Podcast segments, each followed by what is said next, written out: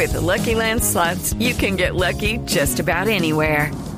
This is your captain speaking. Uh, we've got clear runway and the weather's fine, but we're just going to circle up here a while and uh, get lucky. No, no, nothing like that. It's just these cash prizes add up quick. So I suggest you sit back, keep your tray table upright, and start getting lucky. Play for free at LuckyLandSlots.com. Are you feeling lucky? No purchase necessary. Void where prohibited by law. 18 plus terms and conditions apply. See website for details.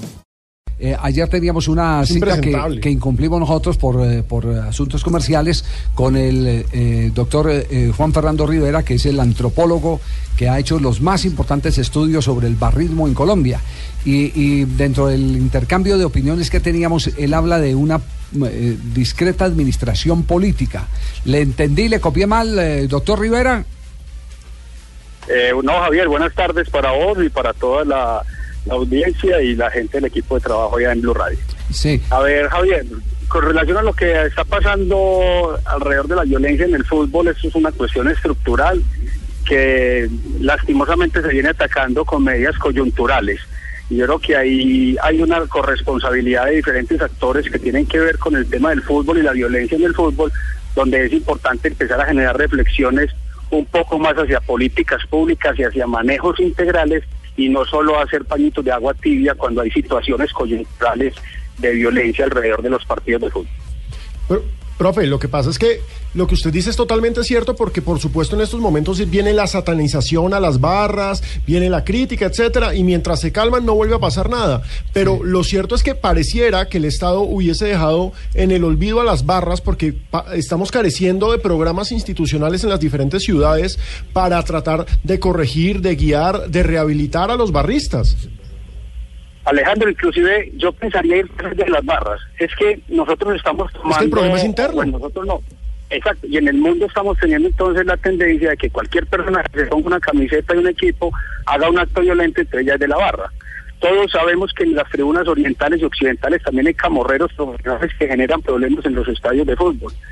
Y ellos no son de la barra, no hay una identificación propiamente que diga fulanito o perancito son de la barra, los del sur o Resistencia Norte o La Guardia o cualquiera de las barras populares, porque no me atrevo todavía a llamar las barras bravas, sino barras populares uh -huh. en el país entonces ya pensamos que la camiseta entonces es de la barra. Si vemos la nota que se hizo en Perú, no se ven camisetas de Nacional, son, son hinchas de Nacional y seguidores de Nacional los que están allá porque vemos los tatuajes. Lo que más vemos son camisetas y chaquetas de indumentaria de la selección Colombia. Entonces, ¿qué quiere decir? Todos los hinchas del fútbol colombiano somos violentos, todos los hinchas del... No, hay unas situaciones particulares. Ayer eh, lo que, perdón, lo que se fijó en Lima es un acto puro y sencillo de delincuencia. Más allá de que se sea barrista, aficionado al fútbol, hay una serie de delincuentes que da normatividad y la legislación peruana y colombiana entrarán a ver cómo hacen el tema de la sanción y la judicialización. Pero hay que ir un poco más allá de la barra. Efectivamente, el Estado se ha apartado un poco de estas situaciones.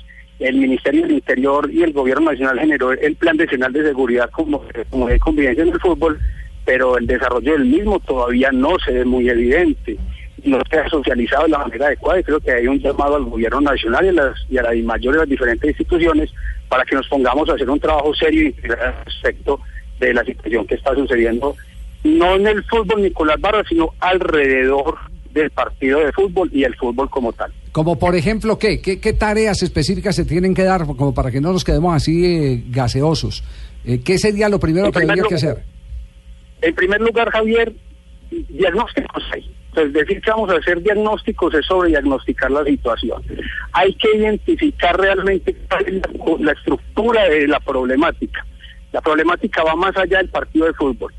No se genera regularmente ni en el estadio ni en los 90 minutos. Entonces, lo primero que hay que hacer es identificar cuáles son esos otros espacios y lugares alrededor de los cuales se está presentando la problemática un trabajo directo e integral con las organizaciones de las barras populares y no populares del fútbol colombiano.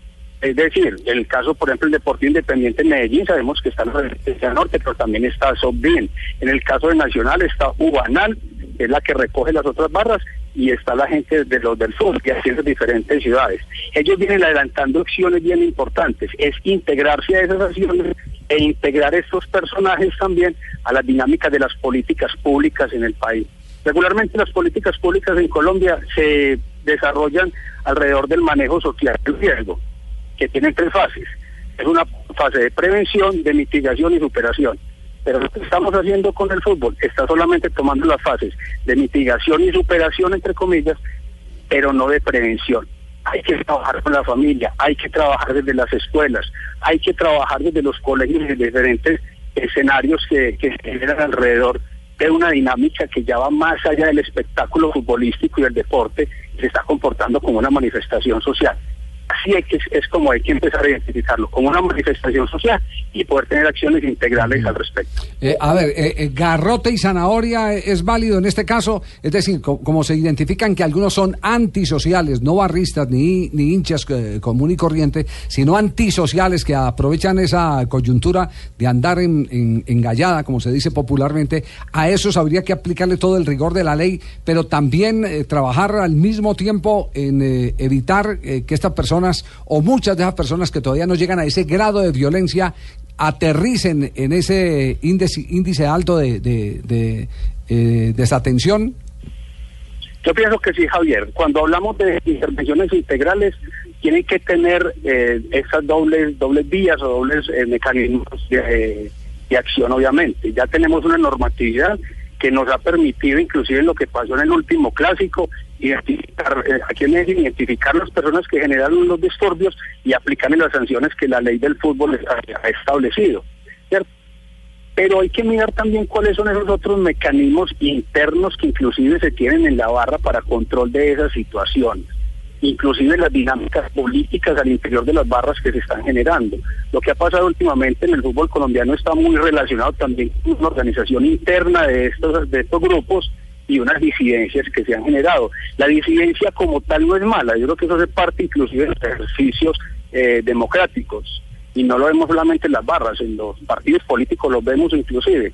El tema es cómo se maneja el interior y cómo se trabaja no imponiéndole a las barras, pero sí trabajando de manera articulada cómo son esas regulaciones internas que ellos tienen. Sí, pero, eh, Juan Fernando, eh, esas disidencias muchas veces están llegando es eh, de la falta de lucro de los que hacen parte de las barras, exactamente, y ven cómo sus jefes o capos son los que dominan la reventa, el, eh, tráfico eh, de, eh, drogas en los escenarios deportivos, las famosas excursiones. y la repartija de, veces, directivos. Y a, veces, a veces hasta la prostitución.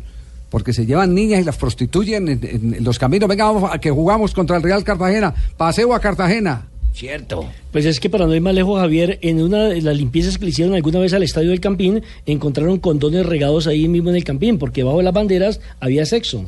Doctor. Pero, pero esas situaciones inclusive eh, se están generando, obviamente, de esas disidencias y ahí hay una, un, tema de emancipación de esa organización a la que están escritos y, y hace disidencia, que hay que entrar a analizar efectivamente qué es lo que está pasando al respecto. Tengo entendido que casos como el de la resistencia, por ejemplo, y los chatarreros, que los chatarreros son como una disidencia y como un apartarse un poco de esa organización que ha venido trabajando desde la mesa pedagógica y convivencia aquí en Medellín y se ha solucionado en parte de esa problemática que se estaba generando. Entonces, efectivamente, en tanto en la organización como tal como en la disidencia se pueden generar esas situaciones, pero hay que entrar a identificarlas y no de una vez entrar a, entrar a coartarlas o a decir es que aquí hay una cuestión de satanizar a las barras por esta situación. No quiero decir con esto que la barra no tiene la culpa. Obviamente hay unas situaciones que se están generando y que la misma barra tiene procesos de autocrítica al respecto. Ha habido casos donde se han generado actos de violencia, de muerte, de matar a otros hinchas y desde las mismas organizaciones de la barra prácticamente se hace todo el proceso de, este, de darle seguimiento a la persona que lo hace y casi que entregarlo muchas veces a las mismas autoridades.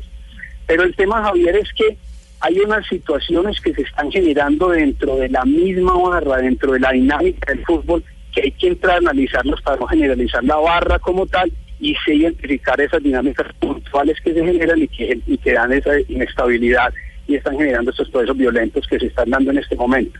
Por lo que pasó en Lima, también es un llamado tanto a los equipos que en este momento Nacional está en la Copa Libertadores y está haciendo toda esta dinámica, pero creo que acciones o distancias como la Fundación Selección Colombia también podría empezar a generar dinámicas particulares alrededor de estudios, de intervenciones integrales, porque eso es un tema de fútbol o alrededor del fútbol, que está tocando equipos diferentes, dependiendo obviamente de su participación en diferentes torneos.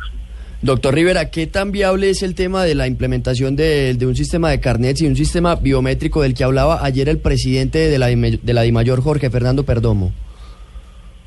Eso es la medida en que, en que no se haga impositivo para todos los actores del fútbol. Es decir, los procesos con las barras, las barras de una u otra forma son una respuesta de un grupo de, una, de la juventud, frente a ir un poco en contra de esas organizaciones tradicionales, ¿cierto? Pero la misma barra también puede generar la posibilidad de hacer una identificación de manera concertada y impuesta. Pero si esto se va a aplicar, se tiene que aplicar para todas las personas que entramos al estadio, porque como les decía al principio, los camorreros no están solamente en las tribunas populares. Hay camorreros en oriental, hay, camor, hay camorreros en, en, en occidental, y si no, miremos, por ejemplo, el caso del famoso segundo y tercer piso del Estadio Pascual Guerrero en Cali. Ahí hay situaciones que no hay violencia de agresión física. Ahí, ahí por supuesto. Y hay gente que Doctor Rivera, doctor Rivera, permítame que yo lo interrumpa porque es para hablar de fútbol precisamente cuando yo me meto De, de, fútbol. ¿Yo qué clase de camorrero soy entonces? El hecho de tomar una fotografía, ¿qué clase de camorrero me identifica ante la sociedad, por Dios? Eh, eh, viene, viene bien la pregunta, ¿sabe? La intervención del Pecoso de Acam porque eh, también es válido reflexionar sobre cuál es la incidencia de los mismos actores del espectáculo, jugadores de fútbol, directivos, técnicos y demás. La provocación.